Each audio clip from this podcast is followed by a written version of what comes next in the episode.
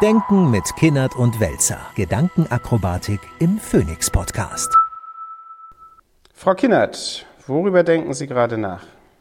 Ich bin ja hier im, in der ersten, der zweiten Januarwoche wieder in Berlin und äh, meine Wohnung liegt gar nicht so weit entfernt äh, von der Siegessäule. Und insofern habe ich hier seit einigen Tagen äh, den großen Traktorenlärm vor meinem Fenster.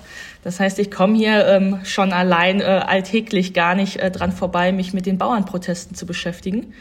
Und habe in den letzten Tagen ähm, Maischberger geschaut und viel mitgelesen und mich wundert, wie extrem platt diese, äh, diese Demonstration besprochen werden, obwohl eigentlich, finde ich, wahnsinnig viel Politik drinsteht. Also da kann man wahnsinnig viel zu wirklich diskutieren, mit Argumenten sich auseinandersetzen, den Bauern, den Landwirten irgendwie kritisch gegenüberstehen, vielleicht auch bestimmte Kritik von denen nachvollziehen. Aber da steckt wahnsinnig viel Inhalt drin an Subventionen, an Protektionismus, an irgendwie, wie sind deren Lebensverhältnisse. Also da gibt's wahnsinnig viel. Gerade auch, finde ich, nochmal aus dieser Nachhaltigkeitsschiene von, das sind Lebensmittel, die bei uns entstehen. Ähm, da sind vielleicht die Lieferketten einfach kleiner, da ist irgendwie gar nicht so viel mehr drin. Aber das, was ich halt lese, sind halt oftmals ähm, nur so sehr äh, platte Geschichten davon, dass die jetzt neue Wutbürger sind, dass die dysfunktional sind, weil sie von anderen äh, rechtspopulistischen Bewegungen gekapert werden. Und das finde ich so ein bisschen schade.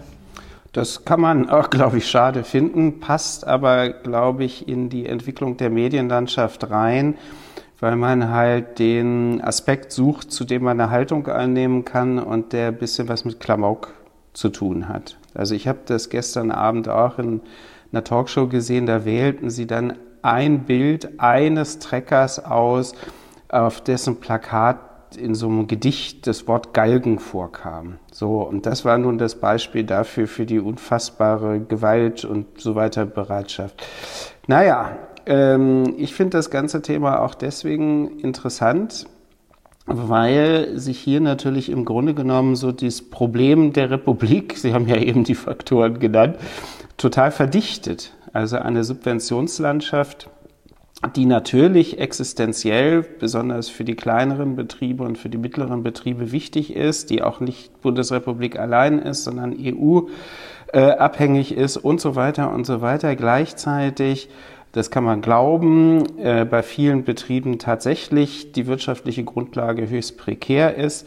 Ähm, gleichzeitig eine öffentliche Kommunikation, das sagen ja auch die meisten, die dort interviewt werden von den Bauern, dass sie gewissermaßen immer die Arschkarte haben und diejenigen sind, die die Umwelt zerstören und die keine Rücksicht nehmen und die völlig hinten dran sind und konservativ und sonst wie.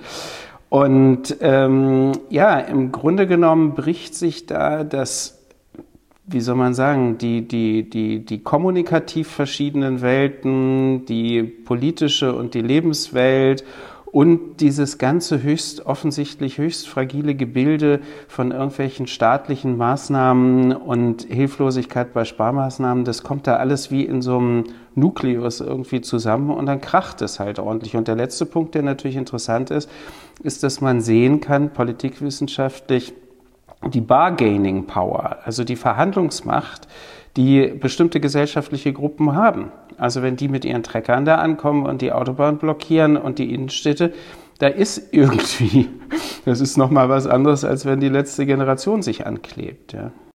Was ich an diesen Bauernprotesten auch so interessant finde, ist, dass wenn ich politisch darüber nachdenke, was sollte man machen, was sollte man nicht machen, dass es mich wirklich äh, ideologisch herausfordert. Weil ich ja eigentlich äh, so ein bisschen libertär drauf bin, dass ich sagen würde, nicht so viel subventionieren überall, weil so, ein Subven äh, weil so eine Subventionslandschaft ja mit Ansprüche erzieht, die ein Staat langfristig vielleicht gar nicht irgendwie halten kann. Also es finde ich schwierig, wenn überall rum gefuscht wird und überall rum subventioniert wird und gar nicht mehr erkennbar ist, was ein natürlicher Markt da eigentlich gerade schafft oder nicht schafft. Das heißt, eigentlich würde ich fast jetzt wie die Ampel sagen, Subventionen eher weg, vor allem wenn es jetzt ums Thema Agrardiesel geht. Andererseits verstehe ich natürlich auch, äh, auch so einer, aus so einer konservativen Lebenswelt herauskommt, so ein bisschen aus der CDU, was ein Landwirtschaftsbetrieb in Deutschland für eine Tradition hat, was das für Unternehmen sind das, und da habe ich mich äh, zuletzt mit Landwirten unterhalten, dass bei denen ja nochmal anders ist, weil sie ja über Generationen hinweg diesen Betrieb führen. Das heißt, die brauchen eine ganz andere Planungssicherheit als ein Unternehmen, das sagt, okay, wir schauen mal, wie die Steuerlage oder die Wirtschaftslage in drei, fünf Jahren ist und dann stoßen wir das Unternehmen ab oder wir entwickeln das ganz woanders hin. Das geht da ja gar nicht so richtig. Dann bin ich aber natürlich jemand, der so einen Protektionismus europäisch dann ja auch schwierig findet. Gleichzeitig äh, wäre ich dann ja wieder so nachhaltig, dass ich sagen würde, wenn wir das alles hier im, im, im Sinne einer Nahversorgung, einer Selbstversorgung hier behalten, statt irgendwie ins Ausland gucken, dann finde ich das natürlich auch irgendwie richtig. Wir wissen gleichzeitig, dass äh, wir schon sehr hohe Standards und Ansprüche in Europa und in Deutschland haben, während äh, man ja auch Lebensmittel aus dem Ausland irgendwie einkaufen könnte, wo es kein Glyphosatverbot gibt, wo es keine irgendwie Düngerverordnung gibt. Also ich bin politisch da richtig herausgefordert, weil da so sehr unterschiedliche, finde ich, Kräfte, also so von so gedanklich irgendwie dran werkeln.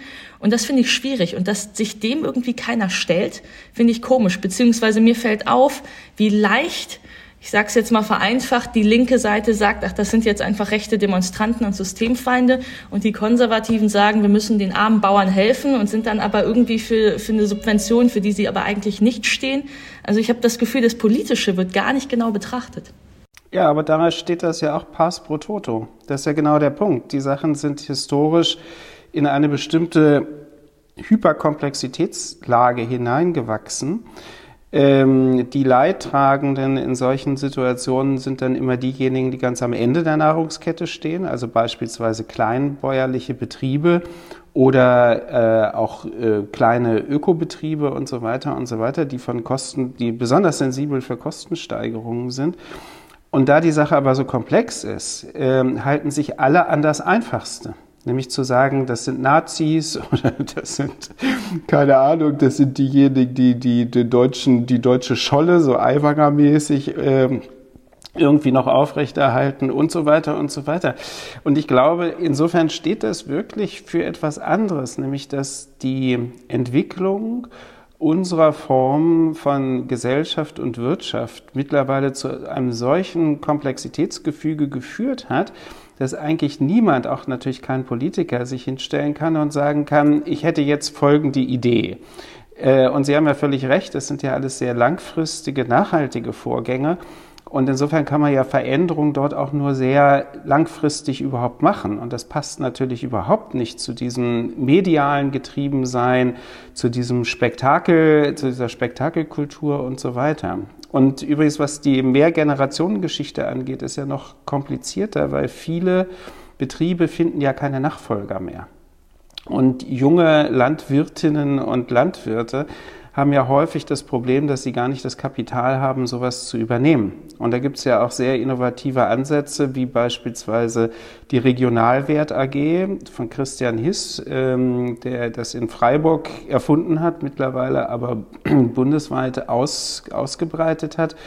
Da kann man halt, das ist halt eine Aktiengesellschaft, in der man Anteile an Höfen gewissermaßen kaufen kann. Und diese Höfe werden zu bestimmten Konditionen dann eben an junge äh, äh, ähm, professionelle Leute äh, dann verpachtet, die versuchen halt einen entsprechenden Betrieb aufzubauen. Also da gibt es natürlich auch Ansätze, wo man dann denkt, na gut, vom Bauernverband hört man über sowas auch nicht allzu viel. Und der letzte Punkt, den ich dazu sagen würde, ich war letztes Jahr beim Bauernverband eingeladen, also nicht bundesweit, sondern im, im Schleswig-Holstein. Und es ist aber schon interessant, wenn man zwei Tage auf so einer Tagung von denen ist und tatsächlich die Problemlagen sich schildern lässt und gleichzeitig aber auch äh, dort Akteure hat, die, wo man sagt, aus einer Nachhaltigkeitsperspektive und aus einer Transformationsperspektive sind das genau die Leute, die wir brauchen. Also wie in jeder Berufsgruppe gibt es eben so eine und solche. Und Sie haben völlig recht, das geht natürlich in der Betrachtung völlig unter haben wir auch noch mal so ein moralisches Problem, dass diejenigen, und da haben wir ja auch schon öfter drüber gesprochen, dass diejenigen, die Förster sind, die Wälder, äh, weiß ich nicht, irgendwie pflegen, die gerade damit Tierwohl so nah auch zu tun haben, dass diejenigen, die da wirklich aktiv sind und handeln und nah dran sind, ein eher realistisches Bild davon auch haben, wie sie da irgendwie, wie sie da zur Verbesserung kommen, während ich sag mal der progressive Städter da sich da irgendwie so einen sentimentalen, irgendwie verkitschten Begriff von Natur macht und das gar nicht nachvollziehen kann. Also gibt es medial auch einen Anspruch an an genau solche Leute, die mit Natur zu tun haben, denen die wirklich aktiv Handelnden gar nicht gerecht werden können? Natürlich, ja, ja. Also da, da, da kann man ja ganze Regalmeter Bücher drüber schreiben, über irgendwelche Leute, die einen Waldspaziergang machen und Waldarbeiter attackieren, die gerade einen Baum fällen. Ja, weil sie gar keine Idee davon haben, dass das für die, für die Pflege des Waldes notwendig sein könnte. Und so geht's ja den Leuten auch, ähm, die da versuchen, irgendwelche Boden zu bewirtschaften und sowas. Und die Kenntnis dessen, die ist bei mir auch sehr begrenzt, obwohl ich vom Lande komme, ist natürlich bei vielen Leuten überhaupt nicht vorhanden. Ja, die haben das dann aus irgendwelchen Kinderbüchern oder irgendwelchen Kitsch-Sendungen und haben so eine, die haben die meisten haben ja noch nicht mal eine Idee, dass wir keine Naturlandschaften in, in Mitteleuropa haben, dass das alles Kulturlandschaften sind äh, seit vielen Jahrhunderten und ähm, dass das gute Gründe hat, die in solche Landschaften verwandelt zu haben. Und aber auch hier kommt dann wieder dieses, äh, ich weiß Bescheid, ich habe Recht und das gibt, gibt, mir automatisch auch das Recht, irgendwie zu intervenieren und zu sagen, das muss man jetzt anders machen. Also wir haben ja, wenn wir das jetzt theoretisieren, die ganze Situation, haben wir ja eine ungute Korrelation zwischen Komplexität der Situation und Blödigkeit auf der Ebene der Betrachtung. Womit ich mich noch beschäftigt habe, ist ähm, die Tatsache, dass es so auf so Zukunftskonferenzen und auch wenn wir über Zukunft und Innovation und Transformation sprechen, dass es da immer diese Pioniere gibt, die auch gerade mit digitalen Methoden was ganz Neues und was ganz Tolles machen. Und ich kenne das ja gerade aus der, aus der Industrie und aus dem Mittelstand irgendwie, da sucht man sich dann genau die raus, die quasi mit einer, mit einer grünen, nachhaltigen Wirtschaft da neue Geschäftsmodelle gefunden haben und da sehr gute Produkte neue machen. Und ich finde, da vergisst man immer, dass es einen Großteil an, an Unternehmen gibt, die sich natürlich ein bisschen nachhaltiger ausrichten könnten, deren Kerngeschäft aber gar nicht grundsätzlich veränderbar ist. Und mir fällt es jetzt bei den Landwirten natürlich auf. Ich habe in den vergangenen Jahren bestimmt etliche äh, Landwirte getroffen, die da mit irgendwelchen Drohnen und neuen Bemessungsgrundlagen was Digitales und Tolles und so machen. Und dann klingt das so wahnsinnig zukunftsfähig. Aber der Großteil dieser Landwirte, selbst wenn sie diese Methoden verwenden, die bleiben ja in ihrem sehr alten, ursprünglichen, traditionellen Kerngeschäft. Und da ist ja, da kann man sich ja nicht darauf verlassen, dass sie sich mit einer, mit, also mit einer, mit einer, mit einer wirtschaftlichen Ambition wirklich profitabel halten, sondern da muss es ja wirklich darum gehen, dass auch die staatlichen Rahmenbedingungen sich so verändern, dass es eben nicht mehr prekäre Arbeitsverhältnisse sind. Und da finde ich, ist es schon die große Frage, wie sich der Staat dem gegenüber verhält. Weil ich oftmals das Gefühl habe, man verlässt sich darauf, gerade aus diesen liberalen, konservativen Kreisen, wenn sie nur innovativ genug sind, dann schaffen sie es. Und ich habe das Gefühl, gerade bei den Landwirten geht es nicht darum. Also es geht nicht darum, dass sie zu wenig wirtschaftlich, wirtschaftlich innovativ arbeiten. Naja, es gibt ja auch bestimmte logische Grenzen ähm, des, des Innovativen. Also zum Beispiel hat Landwirtschaft eigene Zeiten.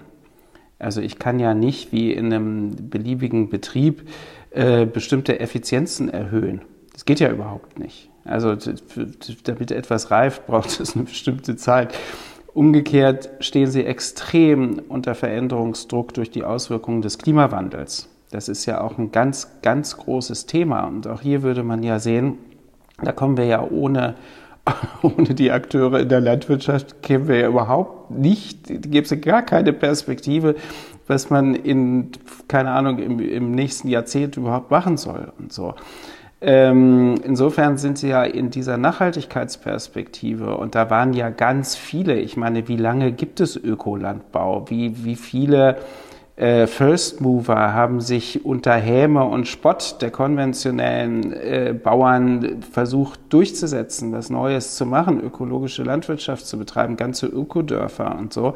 Auch da ist ja eine Dimension drin, wo man sehen kann, da wird ja auch Wissen generiert, was man auch gesamtgesellschaftlich braucht an, an bestimmten Stellen. Ja. Ähm, und wenn man jetzt einen Strich drunter ziehen würde, dann würde man sagen, na ja, die Proteste sind durchaus gerechtfertigt, aber es geht wirklich nicht um irgendwie eine Subvention für Agrardiesel, sondern das ist, wahrscheinlich werden wir das ja in, den, in diesem Jahr und in den kommenden Jahren häufiger sehen, es gibt halt scheinbar sehr kleine Anlässe, die dann aber das Ventil bilden oder den Katalysator für das, was schon seit vielen, vielen Jahren so schräg läuft, aber dann bei den Akteuren auch so eine Zermürbung, glaube ich, das ist, glaube ich, das Wort des Jahres, ähm, wenn ich das mal so, so, so wagemutig sagen darf, das Jahr fängt ja gerade erst an, aber dass diese ganze Zermürbung dagegen für dieses, jenes äh, äh, auch noch zu machen, dagegen anzukämpfen, dieser Auflage zu genügen, hier noch angemacht zu werden,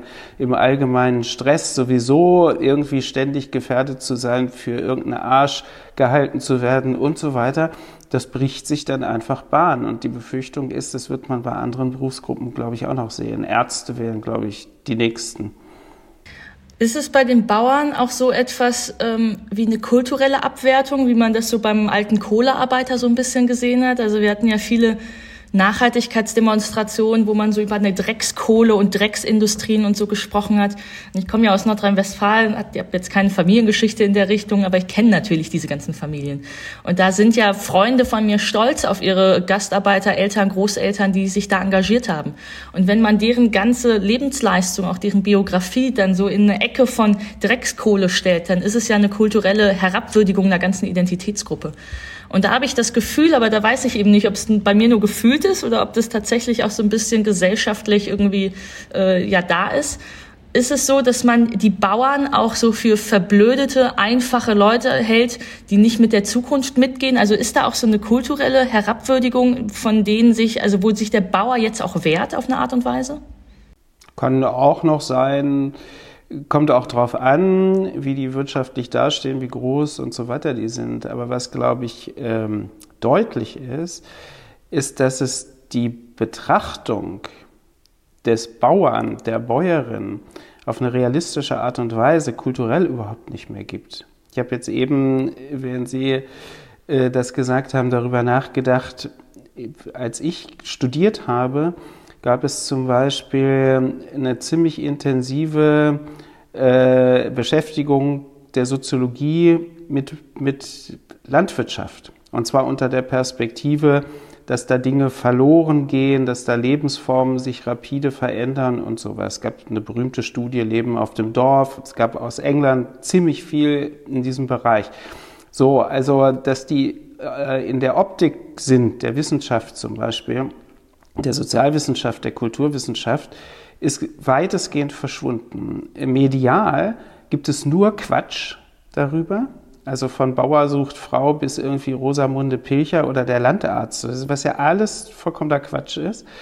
Und, ähm, und dann gibt es halt die, die Öko-Fantasien ähm, von Lastenfahrradfahrenden Städtern. Ähm, da ist sozusagen das Bild und ich meine, die kommen halt mit ihren riesigen Maschinen da auch angefahren. Das gibt ihnen ja diese Bargaining Power. Das steht ja auch nochmal quer zu diesen ganzen Bildern, ähm, was das eigentlich für Kapitalaufwände sind und was das auch für moderne Gerätschaft ist. Da kommt ja keiner mit einem alten Porsche-Trecker angefahren, ja, mit so einem Oldtimer. Also ist ja alles total, total crazy. Und insofern der, der Aufmerksamkeit äh, sehr wichtig, würde ich sagen.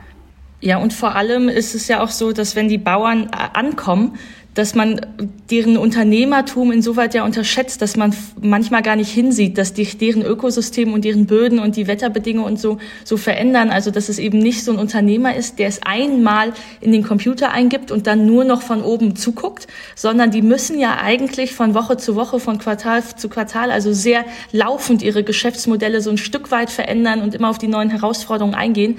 Und das ist ja eigentlich eine Belastung für einen Unternehmer, die bei denen noch sehr viel höher ist als als bei einem sehr durchschnittlichen Unternehmer. Und das wird ja auch unterschätzt. Das heißt, irgendwie ist es ja so, dass diese ganze Agrarlandwirtschaft nicht nur vom Geschäftsmodell, sondern auch vom Bauernbild insgesamt nicht nur wirtschaftlich, sondern kulturell einfach unterschätzt ist, was da für verschiedene Dimensionen drin sind. Ja, also ich glaube auch. Aber das wird uns alles noch weiter beschäftigen. Denken mit Kinnert und Welzer. Gedankenakrobatik im Phoenix Podcast.